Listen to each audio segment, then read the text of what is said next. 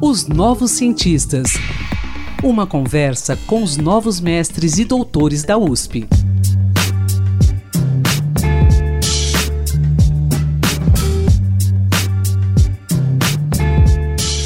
Olá, ouvintes da Rádio USP, bom dia.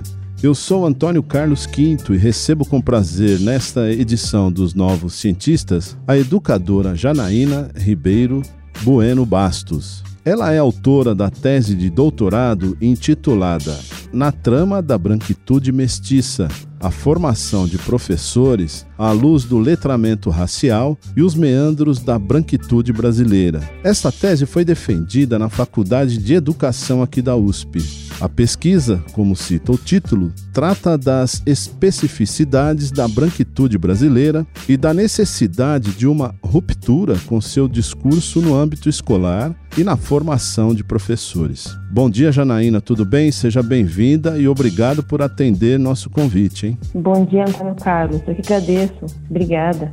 Antes de falarmos especificamente sobre a sua pesquisa, eu quero que você fale sobre essa questão da branquitude brasileira, a sua influência na questão racial aqui no Brasil. A branquitude, ela tem relação com o processo de colonialismo, no qual o segmento europeu acabou aí dominando os demais grupos que habitavam ou que vieram habitar o território brasileiro. E nesse processo, os colonizadores europeus, no caso os portugueses, eles passaram a se categorizar, a serem percebidos como brancos, de forma que essa classificação de branco, ela passou a ser associada a uma ideia de superioridade de poder, que é um imaginário que ainda está presente na nossa sociedade. Então, nesse sentido, a branquitude, que é o tema da minha pesquisa, ela é essa experiência de privilégio que ela é vivida pela pessoa que é percebida como branca. Ou seja, na medida em que a pessoa é percebida como branca, ela vai usufruir de alguns privilégios. E aí é importante nós considerarmos que essa ideia de branco, ela é uma construção. E no Brasil, nós não temos, assim, uma rigidez para categorizar racialmente as pessoas. Na verdade, o que nós temos é até uma relativa fluidez na percepção racial. Ou seja, um sujeito que é percebido como branco em São Paulo, ele pode não ser visto como branco no sul do país. Uma pessoa que é percebida como negra em São Paulo, nem sempre ela vai ser percebida como negra na Bahia. E por aí vai. Porque a forma como a pessoa é percebida racialmente, branca, negra, não tem a ver apenas com o tom da pele, mas é um conjunto de fatores, como a região do país, poder aquisitivo, nível de instrução. Isso aí varia também conforme o observador. Por exemplo, uma pessoa que pode ser vista por mim como branca, para você ela pode não ser vista como branca, você pode, de repente, categorizá-la como parda. Então, é uma percepção muito subjetiva. Por isso, quando nós pensamos em branquitude brasileira, nós precisamos considerar que não apenas as pessoas de pele clara e cabelos claros, elas podem ter vantagens aí nesse sistema racial, mas que privilégios eles são distribuídos às pessoas conforme elas são percebidas como mais claras em relação às demais. Isso de acordo com o grau de brancura ou embranquecimento apresentado. Perfeito. Uma pergunta, Janaína, que me ocorreu agora. Quando você fala em privilégios, pode explicar isso para a gente rapidamente? Bom, privilégio seria algumas prerrogativas que são aí concedidas às pessoas conforme o grau de embranquecimento que elas apresentam. Por exemplo, é, se duas pessoas entram numa loja de um shopping e ali o segurança ele percebe que teve de repente um furto, alguma movimentação suspeita. É, o que nós percebemos no dia a dia é que a pessoa que é percebida como mais clara em relação às demais, ela vai ter o privilégio de não ser considerada suspeita. Então, quando nós pensamos em privilégios, nós pensamos aí em um conjunto de prerrogativas que as pessoas vão usufruir. É o privilégio de ser visto como mais belo em relação aos demais, o privilégio de ser visto como é, uma pessoa mais responsável, uma pessoa mais inteligente, uma pessoa que seja acima de qualquer suspeita. E no Brasil, como nós estamos em uma sociedade é, que, que, que apresenta um imaginário muitas vezes racista, essa questão do privilégio ela acaba modelando a experiência diária das pessoas. Então, se uma pessoa ela é vista como branca, como mais clara, ela tende a passar mais confiança para as outras do que em relação às pessoas que são vistas aí como mais negras, vamos dizer assim. Esses privilégios, eles acontecem em muitas áreas, né?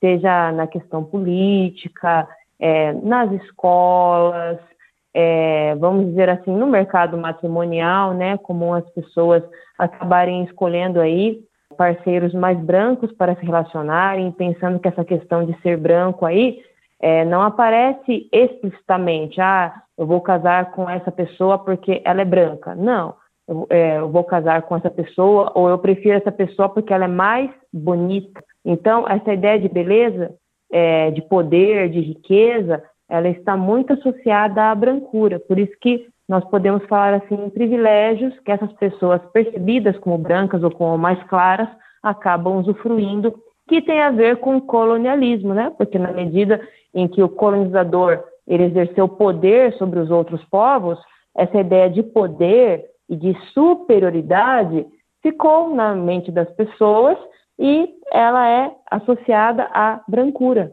que era uma das características aí do colonizador. Bom, agora eu quero que você explique para a gente um outro termo, porque no título da sua pesquisa existe lá uh, o termo letramento racial. Explica sobre isso, Janaína. O letramento racial, ele é o desenvolvimento da consciência de como que a questão de raça, ela afeta o nosso cotidiano. Porque no Brasil, como eu falei anteriormente, muitas vezes a questão da raça ela aparece é, sobre a ideia de beleza, de educação, de riqueza.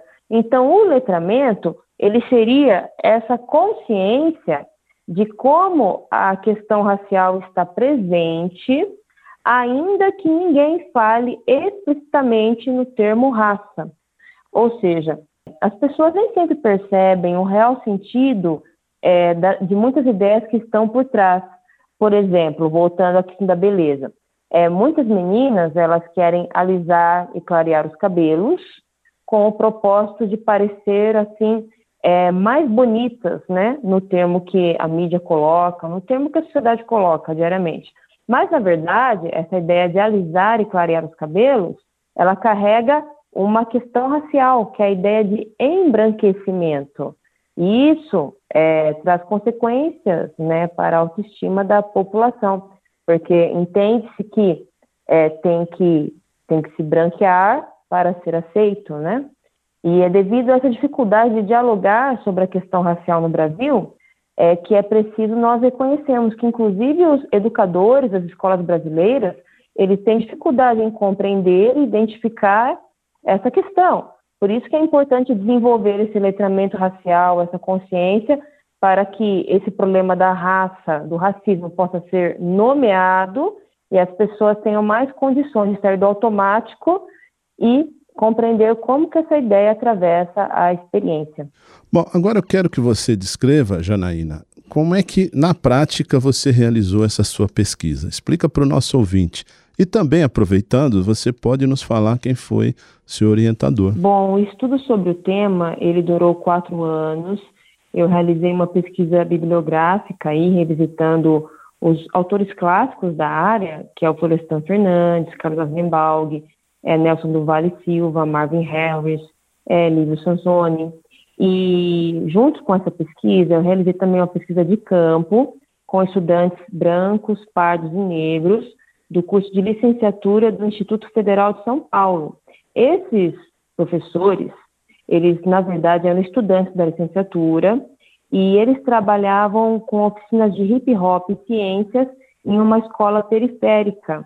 Então, durante dois anos, eu realizei reuniões semanais com esses estudantes sobre a temática racial e essas reuniões elas visavam é, auxiliar esses licenciados a desenvolverem o letramento racial e a compreenderem o discurso da branquitude.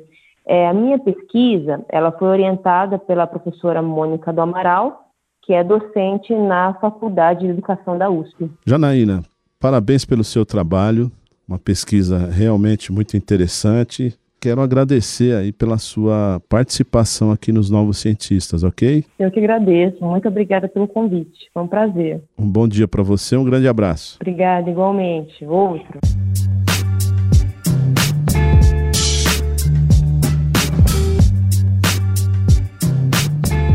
Pesquisador, se você quiser falar sobre seu estudo, sua pesquisa, envie-nos um e-mail para ouvinte.usp.br.